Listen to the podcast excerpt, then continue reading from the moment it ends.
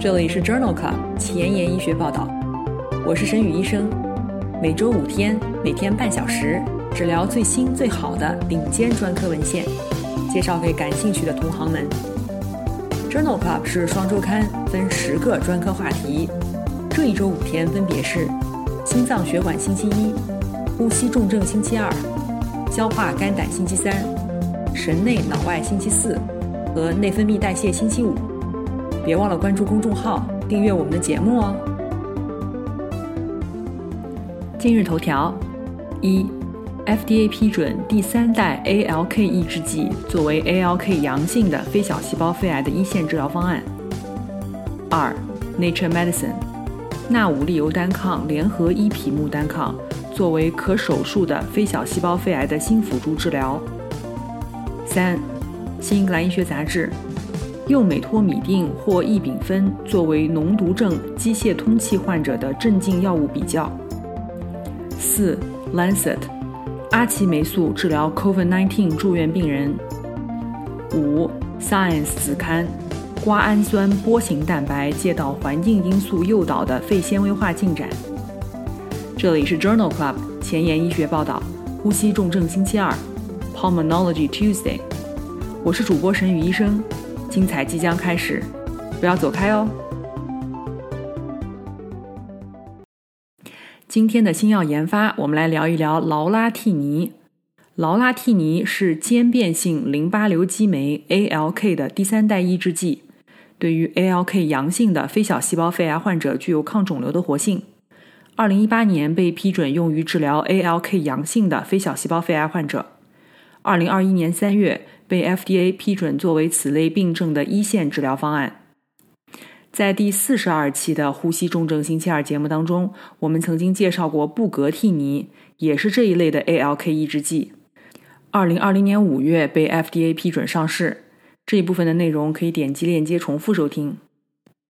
今天的节目，我们来介绍一下关于劳拉替尼的三期临床研究。这篇研究发表在二零二零年十一月份的《新英格兰医学杂志》上。这项三期临床研究比较的是克唑替尼与劳拉替尼作为晚期 ALK 阳性的非小细胞肺癌患者一线治疗的疗效，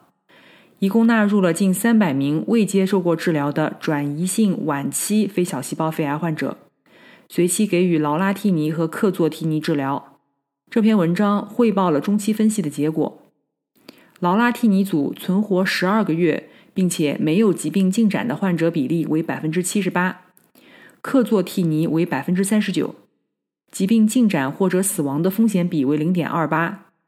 两组的客观缓解率分别为百分之七十六和百分之五十八。在脑转移的患者当中，客观缓解率分别为百分之八十二和百分之二十三。劳拉替尼组当中，脑转移病灶完全缓解率高达百分之七十一。最常见的不良事件包括高脂血症、水肿、体重增加、周围神经病变和认知影响。这项中期分析显示，劳拉替尼治疗以后，患者的无进展生存期更长，颅内病灶缓解率更高。就着刚才的话题，今天的临床实践第一部分，我们来聊一聊非小细胞肺癌的治疗。一 B 二期、三 A 期的非小细胞肺癌患者，即使在完全外科切除以后，仍然有很大的复发几率，因此建议进行辅助化疗。辅助化疗的方案多采用顺铂联合长春瑞宾、多西他赛或者吉西他滨的二联治疗方案。腺癌的患者也可以选择顺铂联合培美曲塞的方案。存在严重的共病无法耐受的患者，可以选择卡铂联合紫杉醇方案。靶向治疗方案包括存在 EGFR 突变的阳性患者，可以使用 EGFR 酪氨酸激酶抑制剂，比如厄洛替尼、吉非替尼、奥西替尼；存在 ALK 融合癌基因阳性的患者，可以使用克唑替尼、劳拉替尼、布格替尼。存在 ROS1 基因异位的患者，可以选择克唑替尼；存在 BRAF 突变的患者，可以选择达菲替尼联合曲美替尼。在之前的节目当中，我们曾经介绍过好几个刚刚批准的新药，这里总结一下：第二十二期节目当中，我们介绍了塞帕替尼治疗 RET 基因驱动的非小细胞肺癌。第三十二期节目当中，我们介绍了卡马替尼和特博替尼用于治疗 MET 外显子十四跳跃突变的非小细胞肺癌。在第四十二期节目当中，我们介绍过布格替尼用于治疗 ALK 阳性的非小细胞肺癌。有兴趣的朋友可以点击链接重复收听节目哦。刚才我们提到过，存在 EGFR 突变阳性的患者可以使用 EGFR 酪氨酸激酶抑制剂，比如奥西替尼。今天分享的第一篇文章讨论的就是奥西替尼联合贝伐珠单抗治疗 EGFR 突变的非小细胞肺癌患者的疗效比较。这一项西日本肿瘤组织的临床研究发表在《JAMA Oncology》杂志2021年3月刊上。这项研究针对的是曾经接受过第一代或者第二代 EGFR 酪氨酸激酶抑制剂治疗的晚期肺腺癌患者的疗效与安全性。一共招募了八十七例患者，平均年龄六十八岁，百分之四十一为男性。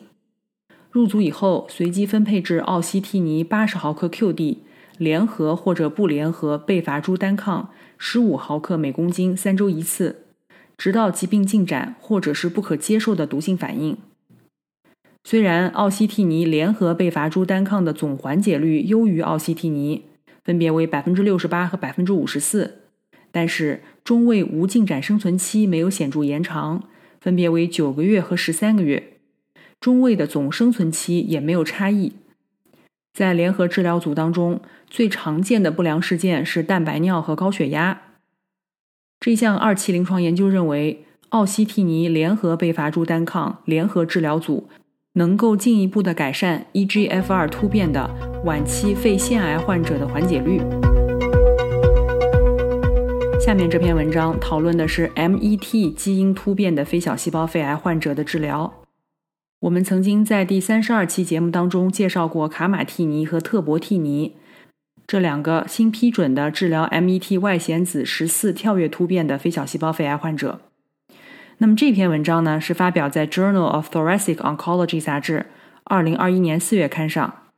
讨论的目的是评价 MET 基因异常的非小细胞肺癌患者遗传抑制性以及其对于免疫治疗的疗效影响。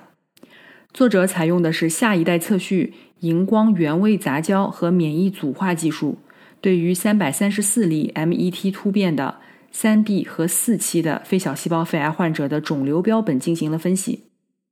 在 MET 扩增的肿瘤当中，伴有许多其他的基因突变，比如随着基因拷贝数的增加，TP 五三失活突变频率增加，而 KRAS 突变频率降低，特别是在 MET 扩增肿瘤拷贝数大于等于十的患者当中。与拷贝数小于十的情况相比，他们的总生存期明显恶化，分别为四个月和十二个月。但是在 MET 扩增的患者当中，免疫检查点抑制剂治疗以后的生存率显著的优于化疗组，分别为十九个月和八个月。相反，MET 十四号外显子突变的免疫治疗与化疗的中位生存期无显著差异。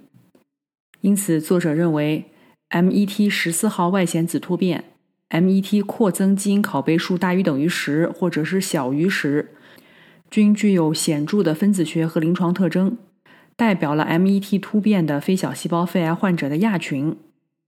与 MET 扩增的患者相比，MET 十四号外显子突变的患者似乎并不能够从免疫治疗当中获益。MET 扩增拷贝数大于等于十的亚组预后较差。今天分享的最后一篇文章是发表在《Nature Medicine》杂志二零二一年二月刊上的一篇 Neo Star 二期研究，伊匹木单抗联合纳武利尤单抗治疗转移性非小细胞肺癌可以改善临床结局，但是在可以手术的患者当中，疗效以及其对于免疫微环境的影响尚不清楚。这一项二期随机 Neo Star 研究报告了十四例。可以手术的非小细胞肺癌患者，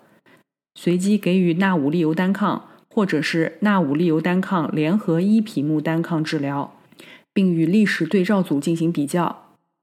纳武利尤单抗和伊匹木单抗的联合治疗组中，百分之五十的患者达到了主要病理缓解，纳武利尤单抗组为百分之二十四，联合治疗组达到了预先设定的百分之三十八的有效阈值。与纳武利尤单抗相比，联合治疗组的病理完全缓解率更高，分别为百分之十和百分之三十八，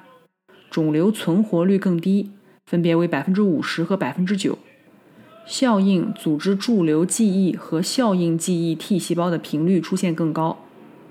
肠道当中瘤胃球菌和阿克曼氏菌的丰度增加，与联合治疗的主要病理缓解率增加有关。这项 New Star 二期研究认为，以纳武利尤单抗联合伊匹木单抗作为基础的新辅助治疗，可以增强肿瘤免疫浸润和免疫记忆。值得在可手术的非小细胞肺癌患者当中进行进一步的研究。半年以来，我们已经播出了一百二十期节目，每期十页文稿，一共一千两百页的 PDF 和六十小时的音频。I've never felt so accomplished in my life, and I've never been so proud of myself. 现在，我把这一千两百页的文案做成了 Journal Club 前沿医学报道。一到一百二十期汇编，无偿的分享给需要的朋友。唯一的条件就是恳请您像我一样，把知识无私的分享出去，提高中国医生的眼界。具体如何操作，请参见微信公众号的文字部分。宣传的成功与否，完全仰赖您的努力。我负责把节目做好，您负责把节目推出去。在这里，我先提前说一句，谢谢您。今天临床实践的第二板块，我们来聊一聊机械通气。机械通气又称为正压通气，可以完全替代或者是部分替代自主呼吸，目的是改善氧合不足、肺泡通气不足，或者是两者同时改善。在急性和慢性呼吸衰竭期间，机械通气的主要受益是改善气体交换和减少呼吸做功。正压通气的肺部不良影响包括肺气压伤。呼吸机相关肺损伤、内源性呼气末正压通气、通气血流比例失调、膈肌萎缩、呼吸机无力和粘液纤毛运动减弱。此外，正压通气也可能降低心输出量，并且影响血流动力学稳定。与胃肠道的应激性溃疡、内脏灌注减少、胃肠动力不足、液体驻留、急性肾衰竭、颅内压升高、肌无力。炎症和睡眠障碍相关，机械通气本身会导致膈肌功能障碍 （VIDD）。控制型机械通气甚至在第一天就可以发生，显著的延长了通气和住院时间，导致撤机困难、并发症风险升高。这可能与膈肌损伤、萎缩、蛋白水解有关。通过氧化应激介导，但是临床上有效避免该现象的最佳方法尚无定论。目前主要的策略是保持适当水平的自主呼吸，避免病人呼吸机不同步，根据膈肌活动监测指标来调整呼吸机的参数等等。我们曾经在第四十二期《呼吸重症星期二》节目当中讨论过关于机械通气、呼吸机相关性肺炎的内容，有兴趣的朋友可以点击链接重复收听。今天的第一篇文章是来自于《新英格兰医学杂志》。二零二一年二月刊的一篇随机对照双盲研究，现行指南建议应用右美托米定或者是异丙酚对于机械通气的成人患者实施浅镇静。这项研究的目的是比较了浅镇静的机械通气脓毒症患者当中两种镇静剂对于患者结局的影响。研究纳入四百三十二例接受机械通气的脓毒症患者。随机接受右美托米定零点二到一点五微克每公斤每小时，或者是丙泊酚五到五十微克每公斤每分钟。接受治疗的中位持续时间为三天。平均镇静量表 RASS 评分为负二分，没有谵妄、没有昏迷的天数，两组分别为十点七天和十点八天。不使用呼吸机的天数分别为二十三点七天和二十四天。随访九十天以后，两组的死亡率分别为百分之三十八和百分之三十九。随访六个月以后，认知功能评分分别为四十点九分和四十一点四分。所有的结果都没有发现组间差异，因此作者认为浅镇静的机械通气脓毒症患者中，右美托米定和丙泊酚的结局没有差异。下面分享的三篇文章都来自于《JAMA》二零二零年三月刊。第一篇文章介绍的是 InTube 国际多中心前瞻性队列研究，讨论的是来自二十九个国家危重症患者插管前后不良事件的报告。这项研究纳入二十九个国家一百九十七个 ICU 中心近三千例危重症气管插管患者，平均年龄六十三岁，百分之六十二为男性。这项报告显示，约有一半的患者插管的主要原因是呼吸衰竭。百分之三十是因为神经功能障碍，百分之九点四是因为血流动力学不稳定。总的来说，百分之四十五的患者在插管前后至少发生过一次严重不良事件，比如血流动力学不稳定、严重低氧血症或者是心脏骤停。血流动力学不稳定在所有紧急插管的患者当中发生率高达百分之四十三，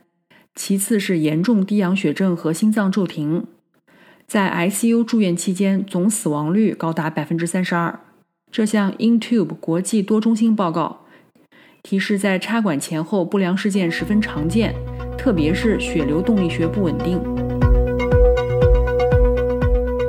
下面这一篇来自《JAMA》杂志二零二一年三月刊的国际多中心研究，讨论的是有创机械通气停机相关不良事件和结局之间的联系。讨论了临床医生选择停机时机和自主呼吸实验 （SBT） 失败相关的因素。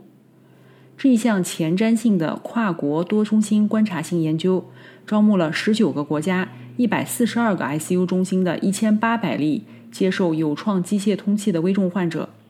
平均年龄六十一岁，百分之六十二为男性。所有的患者中，约有四分之一直接拔管。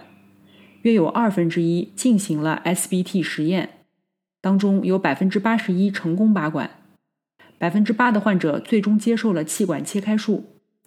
百分之二十的患者在尝试脱机之前死亡。在不同地区，护理、筛查、SBT 实验、呼吸机模式以及决策医生方面存在着很大差异。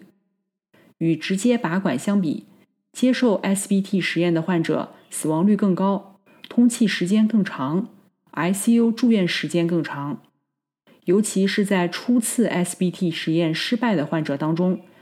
，ICU 死亡率更高，通气时间更长，住院时间更长。与早期接受 SBT 实验的患者相比，插管后两点三天以后较晚接受 SBT 实验的患者，通气时间更长，ICU 住院时间更长。这一项多国多中心观察性研究认为，多个中心的有创机械通气停机操作流程各不相同，患者的结局与是否直接拔管、是否早期接受 SBT 实验有关。今天分享的最后一篇来自 JAMA 的文章，讨论的是低呼气末正压策略与高呼气末正压策略。对于没有 ARDS ICU 患者的无呼吸机天数的影响。对于没有 ARDS 的危重患者，有创通气使用较低的呼气末正压 PEEP，是否在临床结局上不劣效于高 PEEP 策略尚不清楚。在这一项非劣效性的随机临床研究当中，在荷兰的八个 ICU 进行，招募了非 ARDS。预计气管插管二十四小时以后不会拔管的重症患者，随机接受了低 PEEP 有创通气或者是高 PEEP 有创通气。在研究当中，定义低 PEEP 水平为零到五厘米水柱，定义高 PEEP 水平是大于等于八厘米水柱。一共招募了九百八十例患者，平均年龄六十六岁，百分之三十六为女性。随访至第二十八天。低 PEEP 组无呼吸机天数为十八天，高 PEEP 组为十七天，在预定的非劣效性边界以内。两组的严重低氧血症发生率分别为百分之二十和百分之十七。两组当中出现 ARDS、肺炎、气胸、严重肺部张、严重低氧血症需要抢救的几率分别为百分之十九和百分之十四，二十八天死亡率分别为百分之三十八和百分之四十二。所有的结果都没有统计学上的差异。因此，作者认为，在没有 ARDS 的 ICU 患者当中，如果预计二十四小时内不拔管，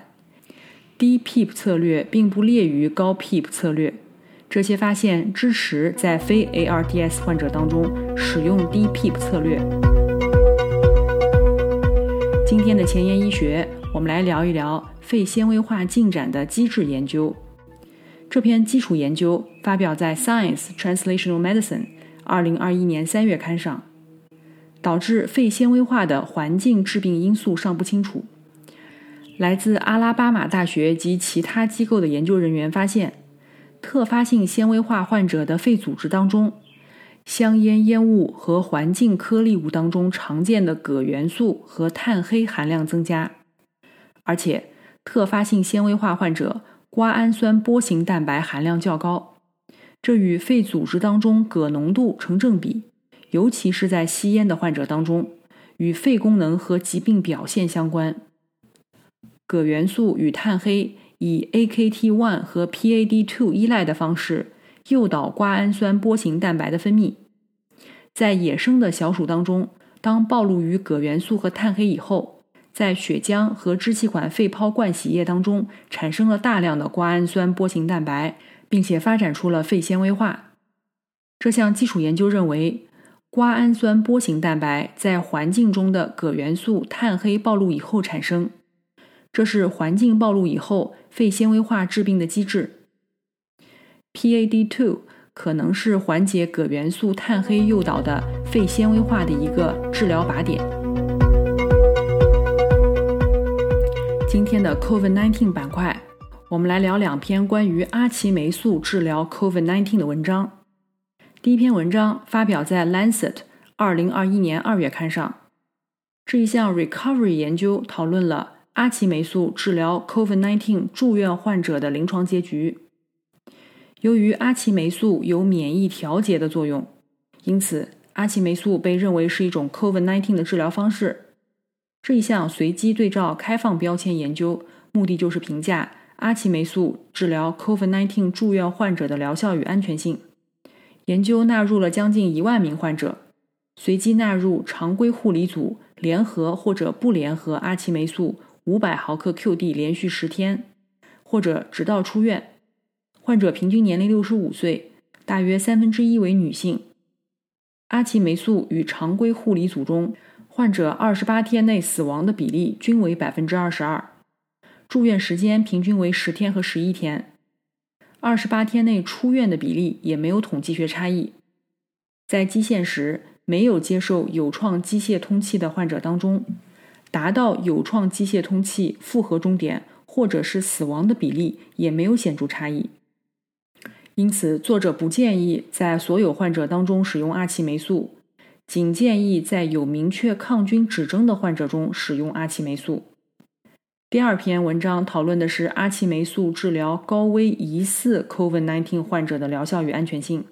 同样也是发表在《Lancet》柳叶刀杂志二零二一年三月刊上。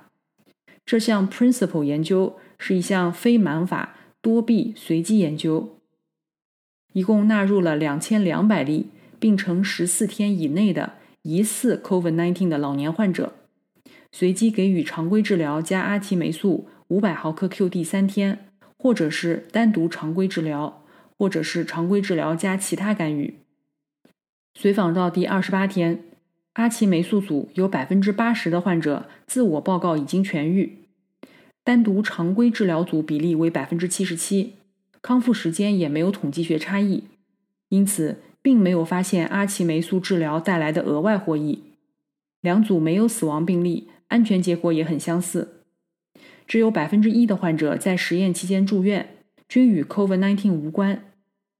这项 Principle 研究也不支持常规使用阿奇霉素。此外，研究还发现，在 COVID19 的大流行期间，因为抗生素的不当使用，已经导致了抗菌素的耐药增加。今天的节目就聊到这里，因为你的分享已经有越来越多的朋友关注我们的节目了。如果你真心喜欢我的节目，不用给我点赞，现在就去转发分享吧。像我一样，免费的把最新最好的临床研究分享给需要的朋友。明天是消化肝胆星期三节目。精彩继续不见不散哦。